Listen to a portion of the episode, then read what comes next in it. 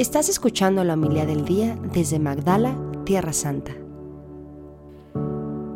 En aquel tiempo, el ángel Gabriel fue enviado por Dios a una ciudad de Galilea llamada Nazaret, a una virgen desposada con un hombre llamado José de la casa de David.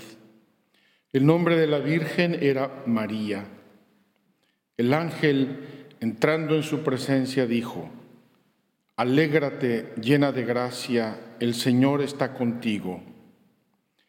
Ella se turbó grandemente ante estas palabras y se preguntaba qué saludo era aquel. El ángel le dijo, no temas, María, porque has encontrado gracia ante Dios. Concebirás en tu vientre y darás a luz un hijo, y le pondrás por nombre Jesús. Será grande, se llamará Hijo del Altísimo.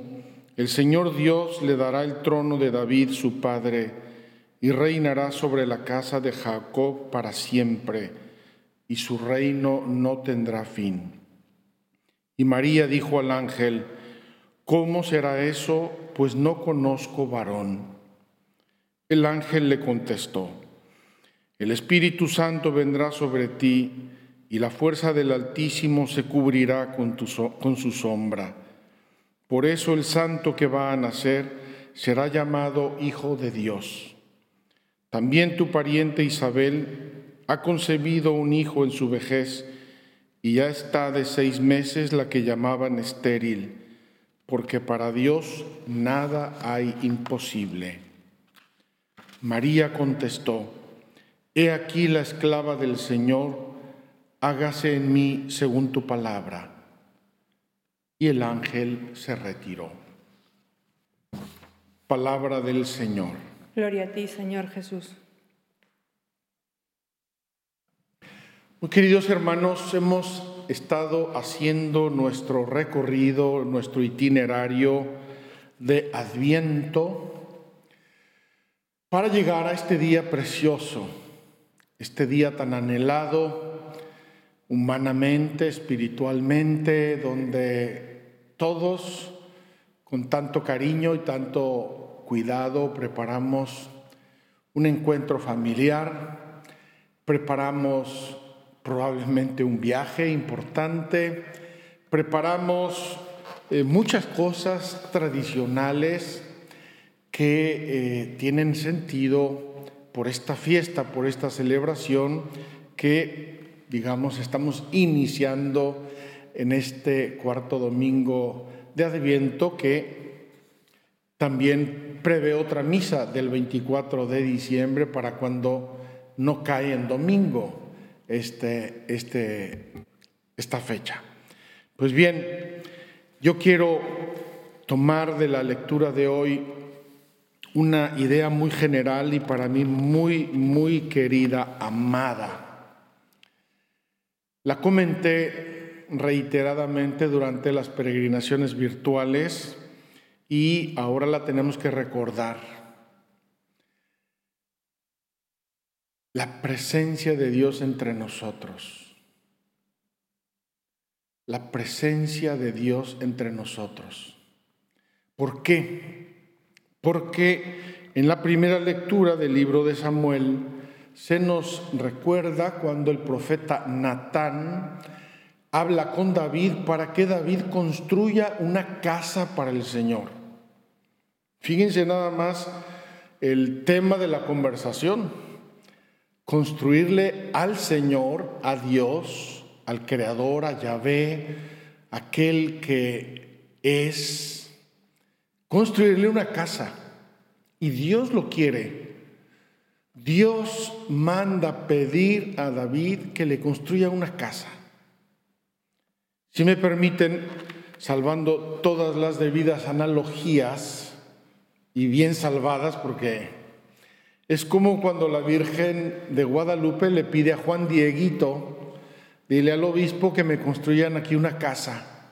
Quiero aquí una casa. ¿Por qué? Dice la Virgen. Porque en ella quiero dar y mostrar todo mi amor. Imagínense si la Virgen María, poderosísima, santa, preciosa, la criatura más bella que ha existido en toda la historia de la humanidad, de la creación y del ser. Pide una casa y habita en una casa. ¿Qué será alojar al Dios eterno, al Dios sacrosanto, omnipotente? Y esta profecía además tiene una conexión importante con el reino de David. Entonces, fíjense, Natán le dice, oye, a David, tú vives en un palacio de cedro y el arca de Dios vive en una tienda de piel. No puede ser. Ponte las pilas. Y entonces David reacciona, entiende el mensaje, dice, no, no, no, le voy a construir una casa. Y dice el profeta Natán, perfecto, construyele la casa a Dios porque quiere habitar en medio de vosotros.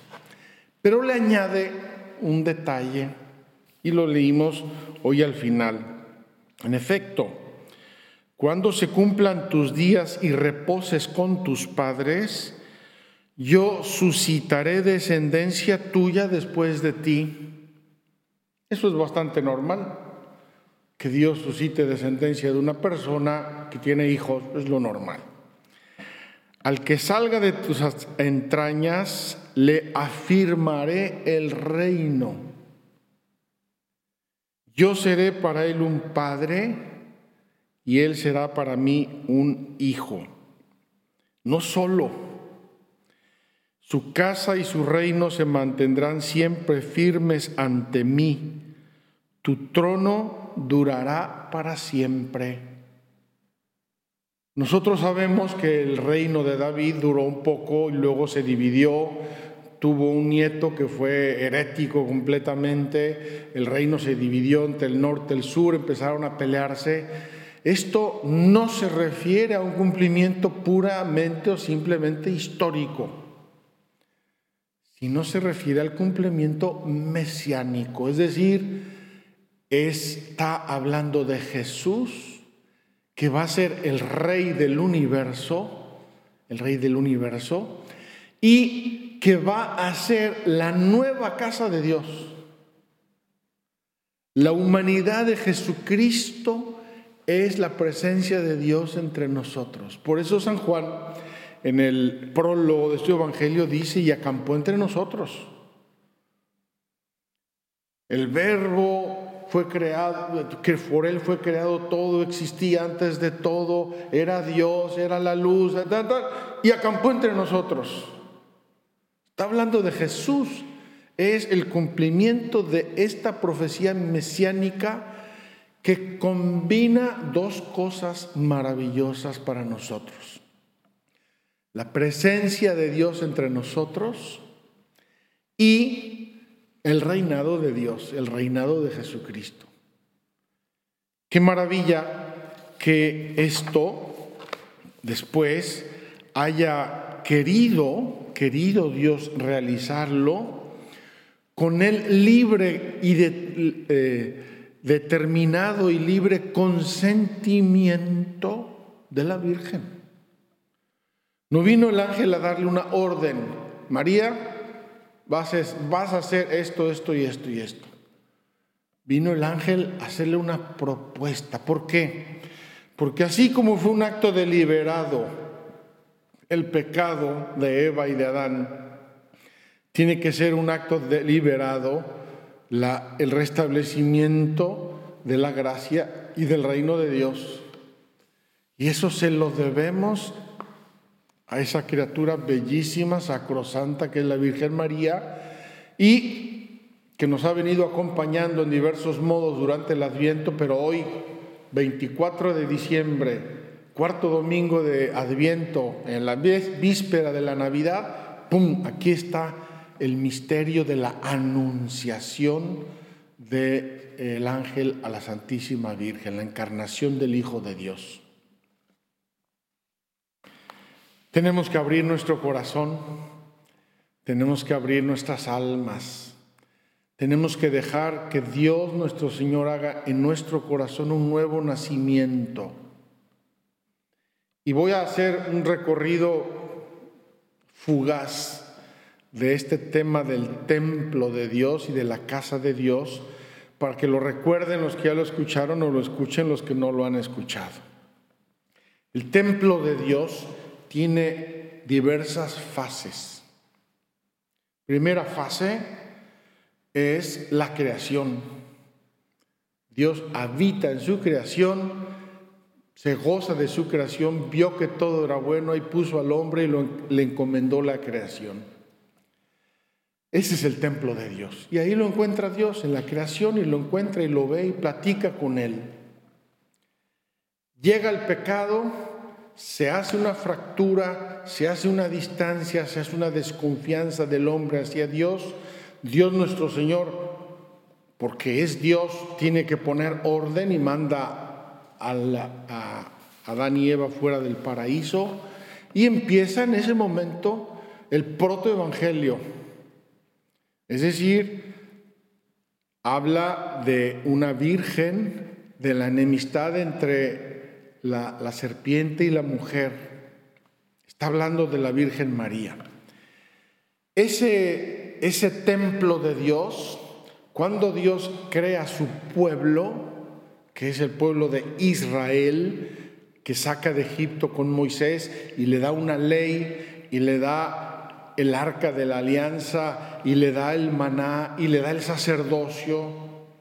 Es decir, cuando Dios estructura, reestructura su pueblo a través de Moisés, entonces empieza a habitar Dios de algún modo en el arca de la alianza y en el tabernáculo. Por eso Dios da instrucciones a Moisés. Quiere un tabernáculo, tiene que ser así y así y así. Tenía que ser precioso, de oro, de, maderas preciosas, etcétera, y llevar ahí el arca de la alianza de Dios. Entonces, primer templo es la creación. Segundo templo es el tabernáculo. Y ese tabernáculo va a ser el que llega a la casa de David. Con muchas peripecias, muchísimas llega a la casa de David. Y entonces Natán le dice, haz un templo. Cuando fuimos a Egipto el año pasado, les mostramos algunos de los templos de Egipto, faraónicos, impresionantes, bellísimos. Consideren que eh, había mucha relación entre Israel y Egipto, son vecinos, siempre han sido. Probablemente eh, David o Salomón, su hijo, mandó traer constructores y arquitectos de Egipto para hacer el templo. Debió ser preciosísimo, majestuoso. Entonces, ese lugar donde Dios habita, el orgullo del judío, del israelita es, vamos al templo de Jerusalén, subamos cantando a la casa del Señor. Cuando llega Jesús, y un día está enfrente del templo con sus discípulos, todo el mundo estaba admirado. Además, ese templo era el templo de Salomón reconstruido, engrandecido y embellecido por Herodes. 46 años trabajó Herodes con mucho dinero para hacer del templo una cosa maravillosa. Entonces está Jesús enfrente del templo contemplándolo y están sus discípulos alrededor ponderando el templo, mira qué maravilla, qué bello, ah, ya viste ese detalle, ah, ya viste, sí, ah, qué... Y dice Jesús, de este templo no quedará piedra sobre piedra. ¿Cómo es posible? ¿Y la casa de Dios?